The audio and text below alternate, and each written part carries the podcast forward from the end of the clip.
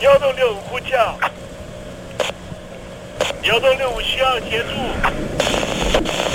幺洞六五呼叫，幺洞六五需要协助。你在听吗？你在听吗？你在听吗？你在你在听吗？人生如航行，去与返，载满多少故事？你要睡上下铺吗？后面这个地方。如果吵得太累的话，三天都没有洗澡，真的很累，地上就躺着就睡了。我有看到我父母亲，我现在是要去看父母亲的状况。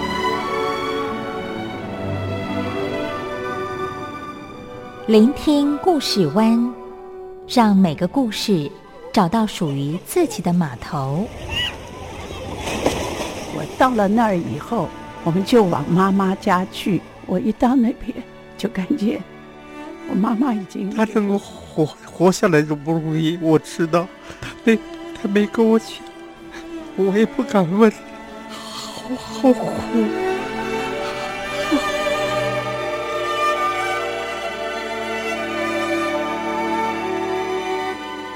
聆听故事湾，聆听故事湾。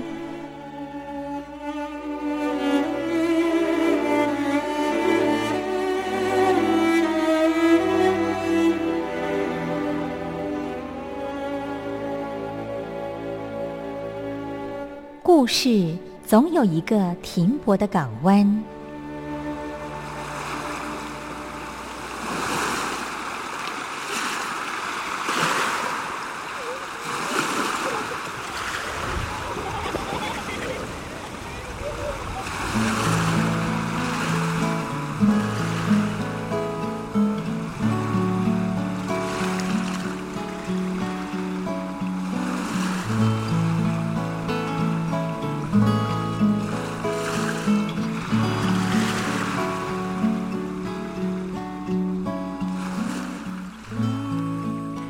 三四五六七七六五四三二一，大陆听众朋友您好，我是您的好朋友东山林，在台北问候您。正在为您进行的栏目就是聆听故事湾，一二三四五六七七六五四三二一，全年无休，每天在空中为您服务。您在每天的凌晨三点十分，或是傍晚的六点十分，都可以在光华之声频道收听到这个栏目，聆听环宇趋势。不用太多解释，因为聪明的你心中自有诠释。亲爱的听众朋友，我们的节目早晚各一次，听众朋友你可以选择最适宜的时间，和东山林共度这短暂的五十分钟的时光，就在光华之声的频道空中相见。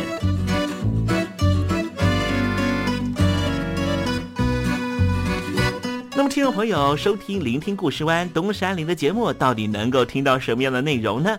尤其啊，我们环宇全世界，焦点放到神州大陆啊，光是整个中国大陆呢，就有将近九千家不同的大大小小的电台了。我们的节目到底有什么不一样的地方呢？嗯，让东山林自吹自擂一下吧啊。宫中频道何其多，赵钱孙李挺能说。热点平地上直播，仔细听来差不多。直播室外领导多，你说他能怎么说？开场才说茶黑窝，碰上土狼不敢摸。主播低头翻翻稿，导播左右反复搓，想到孩子泪婆娑。好了好了，都别说，且听东山林怎么说。东山林不是红太狼，也不是那喜羊羊，亲亲海上一叶周，才能自在自在说。客官呐、你拉把椅子随便坐，袒胸露背床上卧，怎么自在怎么做，就当这是自己家，自己家。睁大眼睛，show time！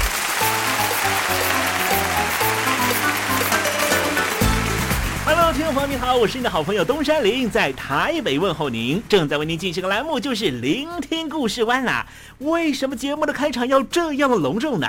因为在凌晨三点钟的时候才进行我们的节目啊。听众朋友可能正在打瞌睡之中，或是呢在睡梦之中，所以呢要赶快把听众朋友呢让那瞌睡虫踢到九霄云外啦。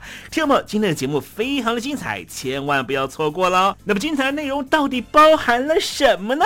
赶快让东山林为您报告。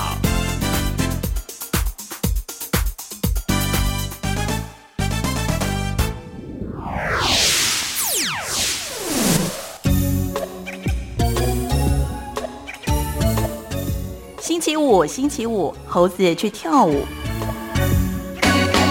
联合国在去年年底的时候，突然通过了一项决议文。这项决议文是要求各国对于东非的索马利亚的沿海海盗和武装的抢劫行为持续保持高度的警戒。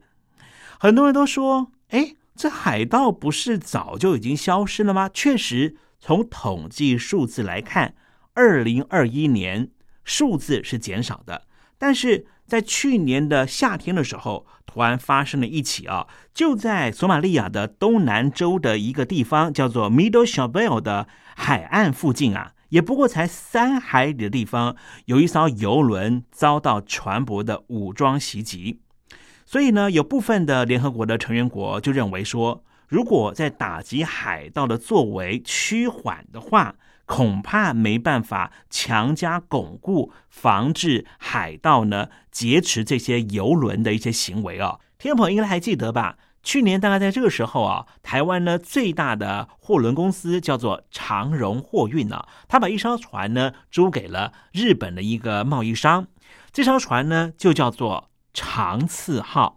长次号去年大概在三月份的时候啊，是不是卡在红海啊？就是这个苏黎世运河卡了好几个礼拜啊，造成了整个全球货运的大塞船事件。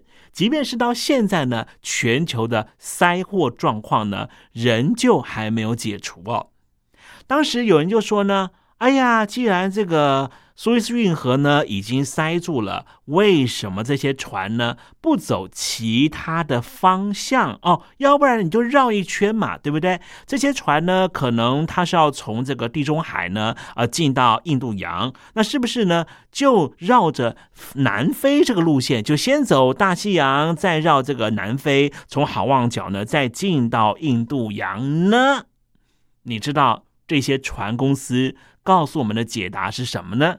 他们说，非洲啊，海盗实在是太多了。你以为索马利亚的海盗只在索马利亚的外海的地方执行海盗作为吗？其实并没有。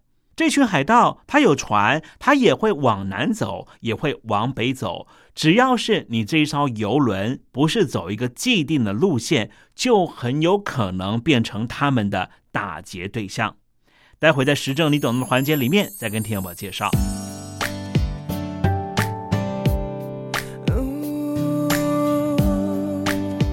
Baby 是我，我忘了。Let me know，最后一首歌，再见。你说我好声音，该唱歌给你听。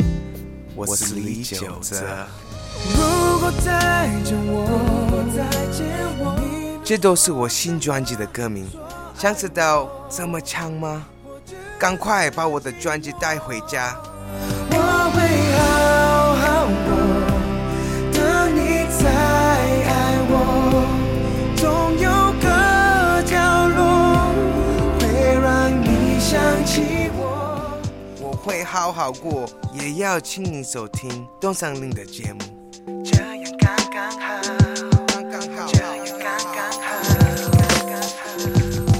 现在，请习近平同志讲话。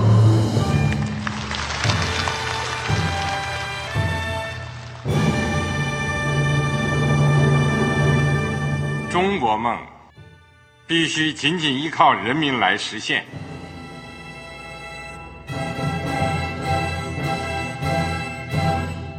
好国民得关心家事、国事、天下事。呃，谢谢发言人。我们注意到啊，现在那个外面有很多关于前中央政治局委员周永康的一些消息和报道。我不知道发言人对这个事情有没有什么可以呃透露、可以披露的。国家对于公事啊，不是什么东西都要公示的。我只能回答成这样了，你懂的。那么作为天津市来说，每年要偿还的这个公路建设的贷款量有多大？哎，这个郝国民这个偿还得回避时政敏感议题。因为他这个这个事儿，我就不好再说太细。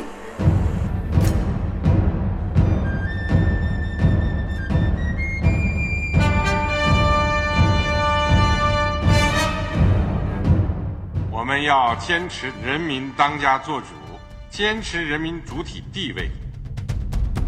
任何官方不宜说太细，期望您体谅的话题，尽在时政，你懂的。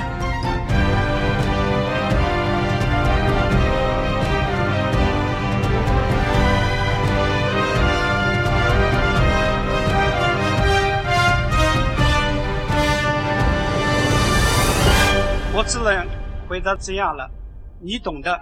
那些官方无法为您说太细的事情，就让东山林为您详细的说明白。天婆早上好，晚上好，正在为您进行的栏目就是聆听故事湾。此刻为您进行的环节就是时政，你懂的，一同关心焦点话题。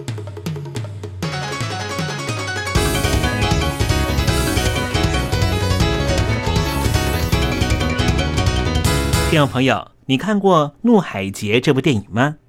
在大陆的翻译叫做《菲利普船长》，这是二零一三年美国一部犯罪剧情片，讲述的是二零零九年有一艘游轮遭到索马利亚海盗绑架的经历。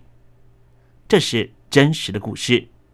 这部电影也被美国电影学会列为二零一三年的十大优秀电影之一。好，今天东山林就跟您谈谈东非的索马利亚。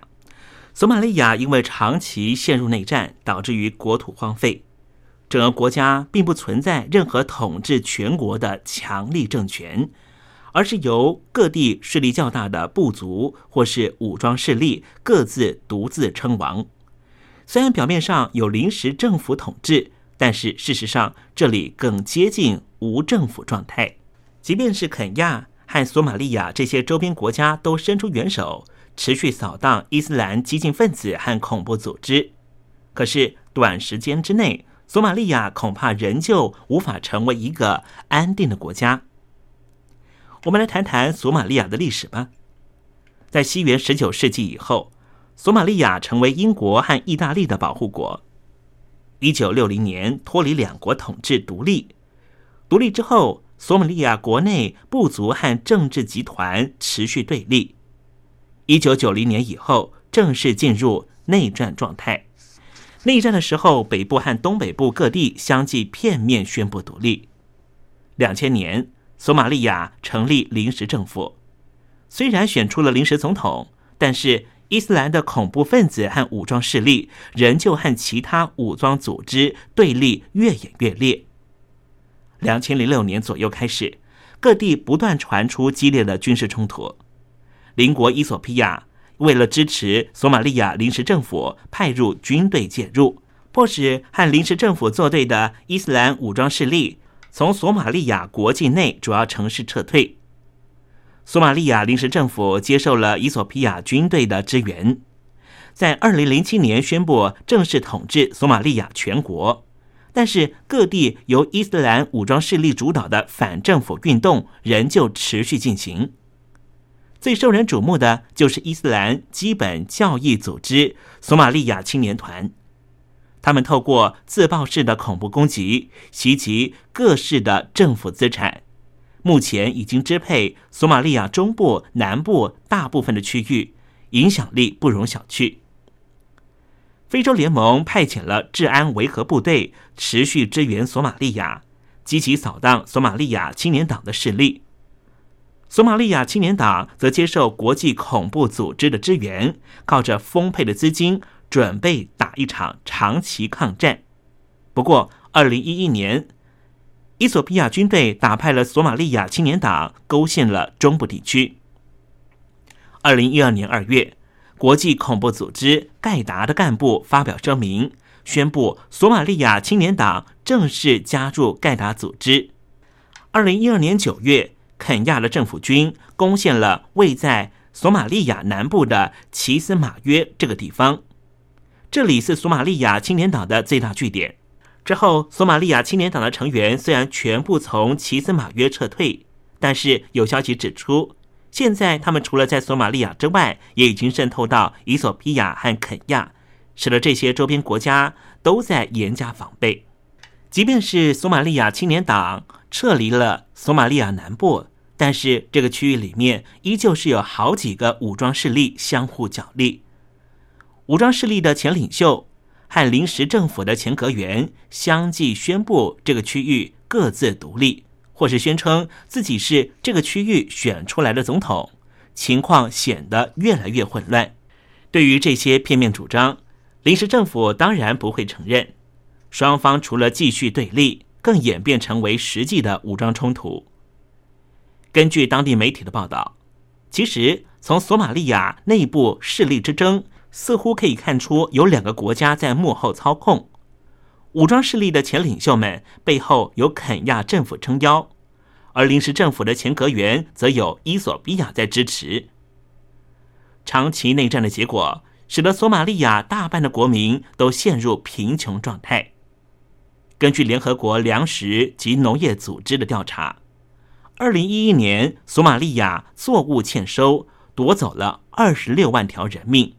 其中百分之五十以上都是未满五岁的小孩。如果索马利亚的贫困没有能够改善，很可能再度成为国际恐怖组织的据点。到时候，不只是索马利亚，连周边国家都会受到影响。东非地区的通信和其他多项的基础建设都需要仰靠国外的投资。如果索马利亚的局势持续不稳，将很难维持同样的成长力道。根据美国中央情报局和索马利亚中央银行的资料显示，索马利亚尽管历经多年的内战，但是仍旧保持健全的非正式经济，主要产业是畜牧业、电汇公司和电信业。但是因为缺乏一个正式的政府统计资料，所以很难预估索马利亚的经济成长。一九九四年，美国中央情报局预估。索马利亚国内生产总值是三十三亿美元，到了二零零九年，国内生产总值已经达到了五十七亿多美元，增长率达到了百分之二点六。两千零七年，英国商会的报告也显示，索马利亚私有财产逐渐的增加，特别是服务业。不同于内战前期，大多数的工商业都是国有。最近几年开始出现不能估计，但是已经实质化的私人商业活动，包括市场营销、货币转让服务、交通运输、通信、渔业装置、航空、电信、教育、卫生、建筑和酒店业。国际知名的放任自由主义的经济学者彼得利森就表示，索马利亚的经济活动增加归功于索马利亚的一种习惯法，叫做。X E E R a k i r 他认为 a k i r 提供了稳定平等的环境，促使经济发展。a k i r 指的是判官政治，判官政治是索马利亚传统文化中的多中心法律系统。在这个系统下，部落长老们作为法官，依先例调停争端。这是一个习惯法如何运作于无政府社会的良好例子。也是自然法思想的一种清晰的相似物。许多学者指出，尽管 Akir 已经有数世纪之久，但是仍旧可以为一个现代化、运作良好的经济体提供法律基础。在 AKI 系统里面，不存在一种权利来规定法律是什么。相反的，法律是由法官在找出解决纠纷的最佳途径的时候所发现的。因此，索马利亚民族在传统上就是一个无政府社会。索马利亚人从未接受任何中央政府的权利，无论是他们自己还是外人的。许多索马利亚人对于任何形式的中央权力保持着怀疑的态度，并且认为政府的法院是不公正的。大多数的索马利亚人，无论是进步派还是保守派，仍旧支持这个系统。人民接受 a c a r e 你无法否认这一点。这是当地非常奇特的文化，索马利亚的专属文化，它有它的优美之处。所有一致的达成和所有争端的解决都是协调而成，绝对没有定于一尊的标准，当然也没有所谓大一统的思维。谈到了索马利亚，这是一个和中华文化非常有关联的地方。一九八八年，有一名台湾人叫做刘春元，前往索马利亚经商。他在首都的下榻饭店听到了一名 waiter 告诉他。在索马利亚首都，仍旧可以找到姓氏上面冠上音像字林或是黄这些中国姓氏的索马利亚人，因为在一个濒临印度洋的基斯麦尤的小镇里面有个小村庄，这个村庄就叫做郑和村，因为在十五世纪初期，郑和就率领船队数度从中国远航到东非，根据现代学者考证，当时的航线之一。就是经由阿拉伯半岛前往当时的东非诸国，而现在的索马利亚就是当时郑和大舰队的后勤补给的重要基地。据说当时郑和回到中国的时候，还带了一只从东非抓来的长颈鹿，献给当时的永历皇帝。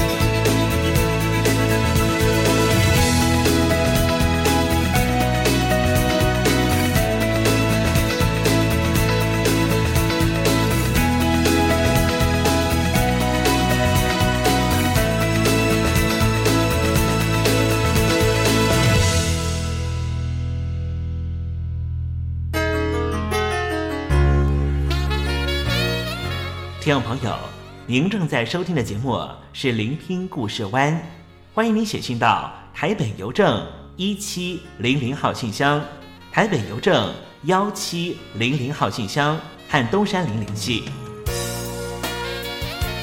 东山林就是东边的山里有只麒麟的东山林，东山林等候您的来信哦。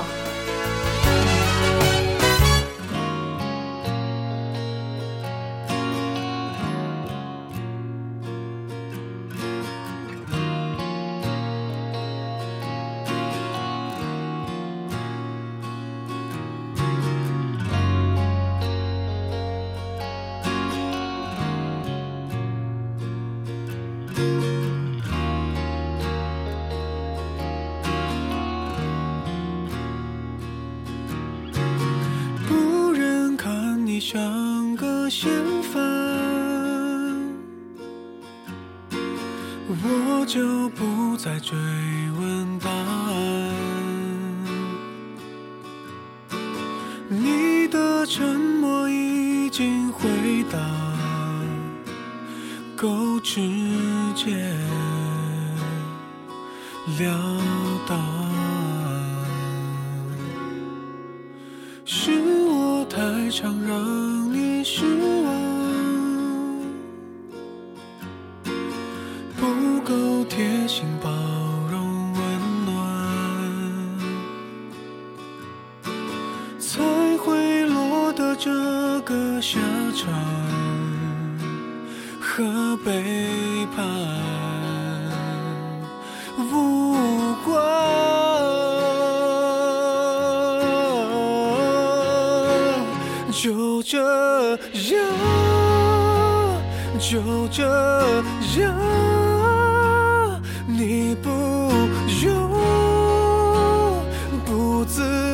然，你也不要说需要我原谅，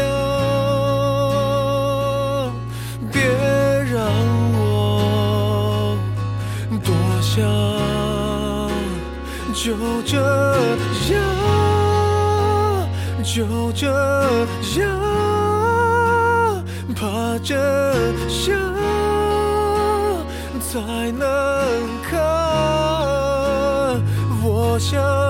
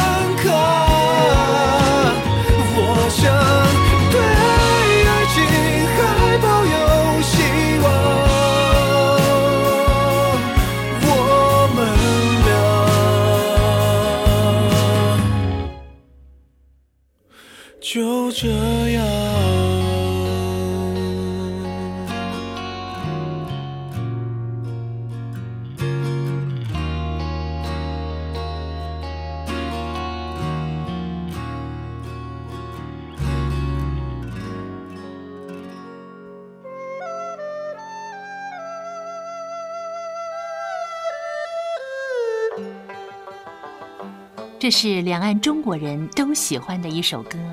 小城故事多，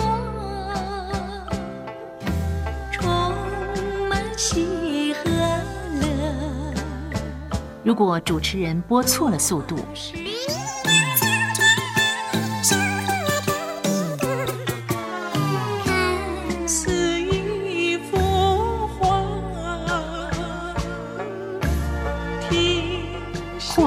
或慢的走调歌曲，都不是听众喜欢的。人生境界真善美，这一包括。两岸和谐关系也得循序渐进，快慢相宜。小城故事真不错，亲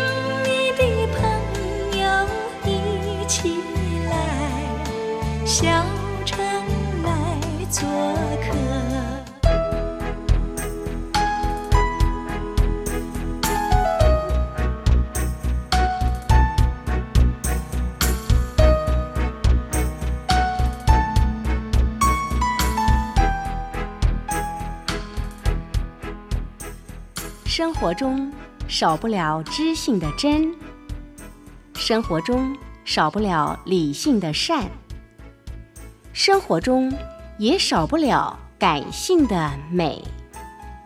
光华之声，永远陪伴您，生活在真善美的世界。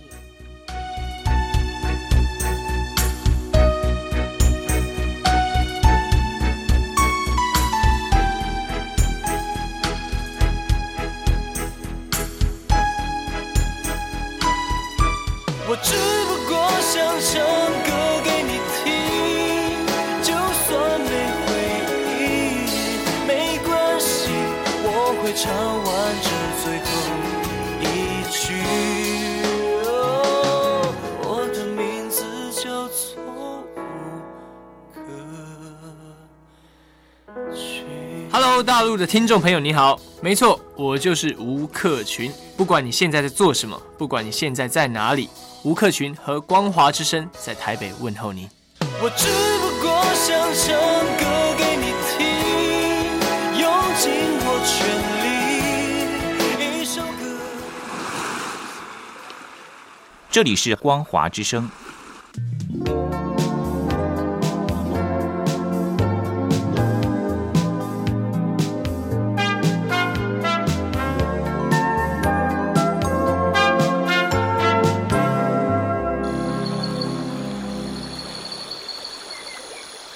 正在部队里的弟兄姊妹们，生活还适应吗？吃的还习惯吗？有家乡味吗？夜里爬得起身吗？床好不好睡呢？脱下军装，卸下盔甲，你还记得你自己吗？就让东山林陪你走过这几番寒暑吧，多少情因为军心似我心黄昏。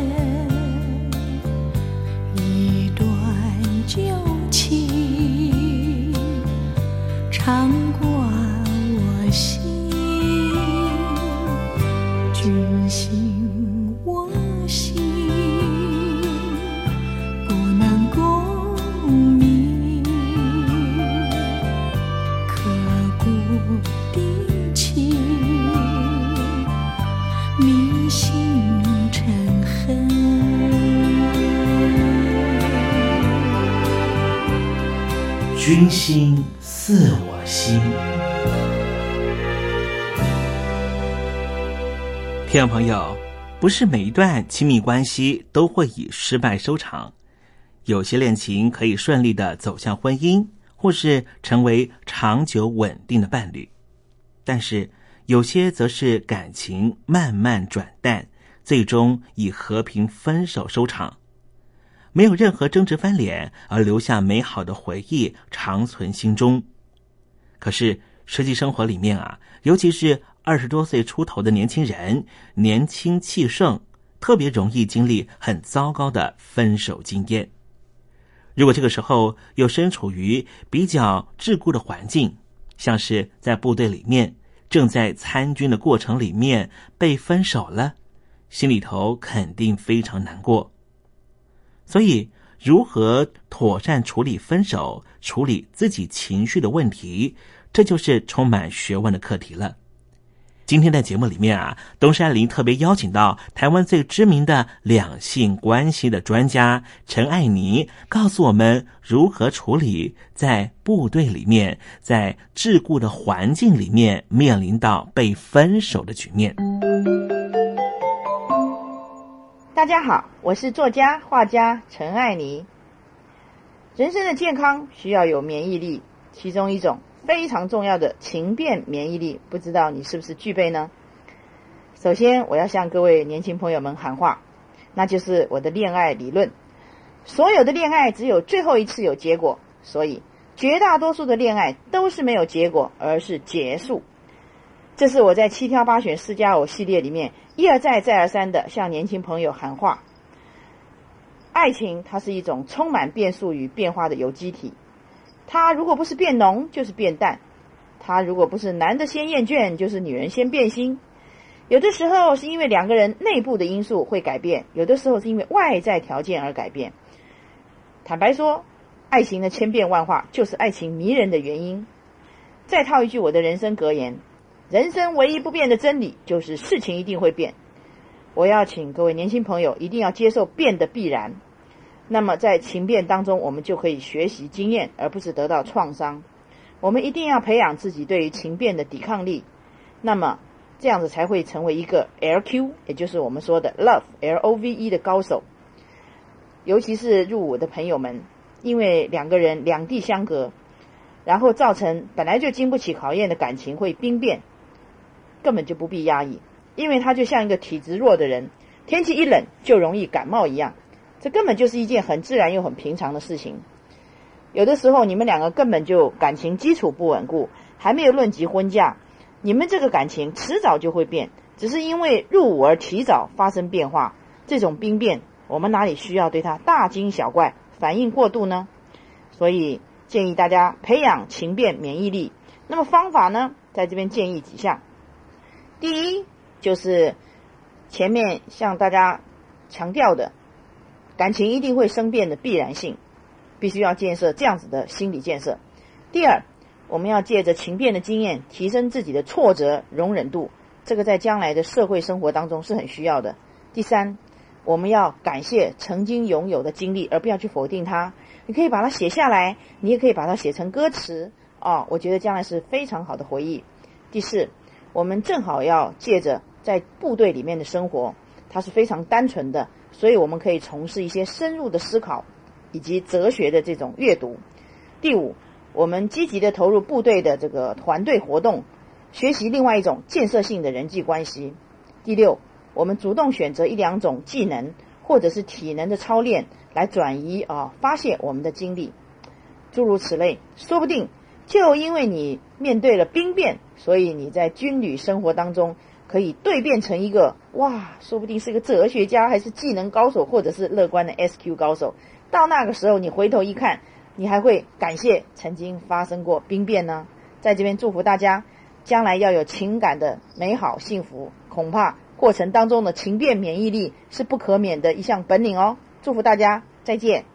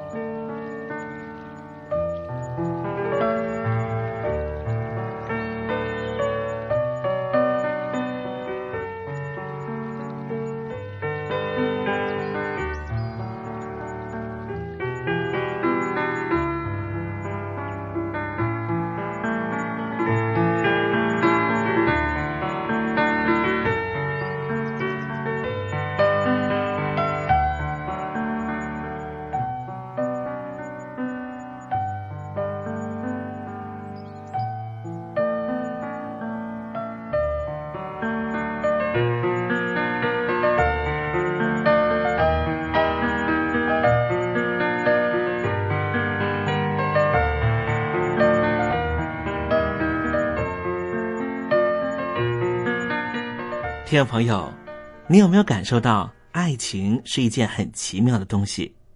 因为它的存在，让世界变得更加美好。有了爱情的滋养，让我们从中学习、成长茁壮。但是，爱情捉摸不定的感受，也让我们的不安冒出头来。人生的旅程里面，让我们遇见一个对自己意义非凡的人，两个人一同走过，陪伴。并且给予一段绝美的生命体验，其实这都是上天给我们的礼物。可是，在到达美好的目的地之前，总会经历几段让人痛彻心扉的感情。当对方选择从爱情列车离去，伴随而来的就是五味杂陈的情绪和想法。其实，爱情也是有赏味期的。当感情无法再给我们更多的滋养，而只是带来难过和伤害的时候，或许就代表它是尚未起过了。有人说，思念总在分手后。不管过去的回忆是好是坏，逝去的总是让人惋惜。开心的时光让人难以割舍，受伤委屈的时光令人无法释怀。这段感情个中的酸甜苦辣，旁边的人根本无法理解，只有你的心能够感受到。分手之后，我们试图要让自己振作起来，从悲伤的情绪重新站起。可是越想摆脱，越是做不到，因为曾经的付出让对方在你心中占有很重要的位置，而一下子逼迫自己断舍离，当然做不到。离开之后，情绪有很多种，但是说穿了，大概就是两种：一种是还深爱着，所以舍不得离去；另外一种就是发现。这段感情早就已经不适合自己，却无法放下心中的不甘心。听众朋友，如果你经历了一段真爱，那么选择祝福吧，谢谢对方带给你那些美好的曾经。虽然感情已经逝去，这段回忆势必也丰富你的人生。经历感情的开始到结束。对彼此而言，都是一种最绝美的学习经验。就像刚才陈爱妮老师所讲的一样，分手之后开始走上疗愈之路，你才有机会重启自己的爱情视野，迎接下一段更美好的爱情。也许有些听众朋友经历过被劈腿的经验，那时候心里头的感受会更不好。可是，如果你的感受来自于不甘心，那就是因为比较心理。那么，你可以试着用别的角度来思考一个问题，就是同归于尽，让两人都不快乐。但是，放手并不只是让他走，同时也是放自己自由。你没有必要在两人形同陌路的时候，把彼此的快乐和痛苦都捆绑在一起。事实上，关系是两个人的事情。如果他不愿意和你同甘共苦，就算是煞费心机，你也根本绑不住他。有些人看透了一件事儿，就是那些不爱了却又不想走的人，可能是因为不甘心自己花了那么多心力在对方身上，最后却什么都没有得到，所以决定继续耗着。继续享受在感情里面所能够享受的资源，意思就是说，当一段感情走不下去了，但是你想着已经把青春都烧给他，当然会舍不得走。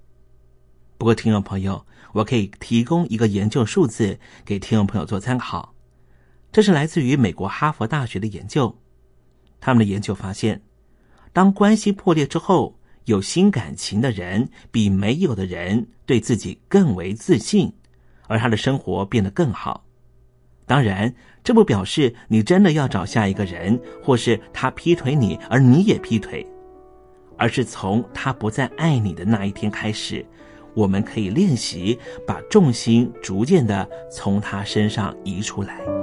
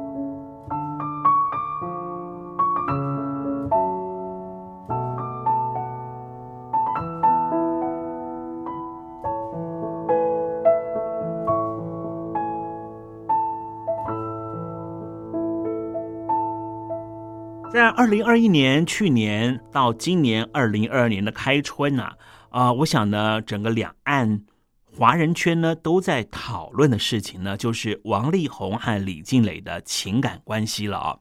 就像刚才陈爱妮老师所讲到，分手可以带来更好的关系。当然，这绝对是一门非常深的学问。不管是王力宏还是李静蕾，在经历了这一段的离婚官司之后，我相信呢，他们彼此一定会得到人生中很重要的学习课题。虽然说呢，这起事件呢，让很多的听众朋友都觉得呢，王力宏的私生活呢，让我们是跌破了三观。但是诚心而论呐、其实他就是一个音乐人嘛，对不对？虽然说他唱了那么多的情歌，但是并不表示他是一个专情的人，你说是不是呢？好，今天节目的最后送上的歌曲就是王力宏所演唱的一首歌，叫做《你不知道的事》。蝴蝶眨几次眼睛，才学会飞行。